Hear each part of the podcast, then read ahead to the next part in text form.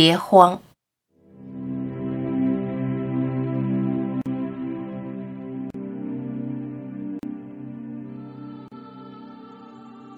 一滴水想不干枯，只有融入大海。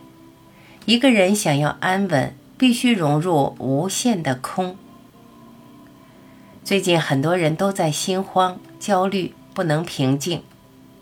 看到他人的遭遇，铺天盖地的新闻让人诚惶诚恐，太怕死了。对死亡的恐惧，简直就是一场发不完的噩梦。我们为什么这么怕死？将身体当作自己，将自己寄托于身体这个无常的产物，一个缘起就失控，在一个完全无法掌控的东西上寄托快乐与幸福，注定不安、焦虑、害怕与恐慌。心脏不跳动，元气耗尽，呼吸停止，身体就死了。一个人变成一个物，我就没了。世界没有了我，我的父母，我的孩子，我的爱人，我的幸福生活，我的财产，我的朋友，我的事业，我的理想，我的喜乐，一切都没了。无望、无助、愤怒、悲伤、恐惧，熟悉拥有的突然没了的感觉真可怕。全部的依托突然崩塌，如何不慌？咖啡不好，还是舍不得不喝；世界很苦，还是舍不得离去。不知道死后到底去哪里，对未知充满了恐惧。死时将要经历的痛苦，想着就瑟瑟发抖。每天活在担惊受怕里，怎能平静？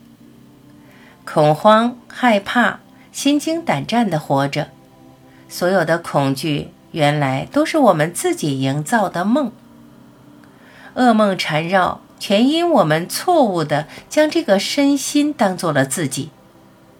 为什么深信这个身心就是我自己呢？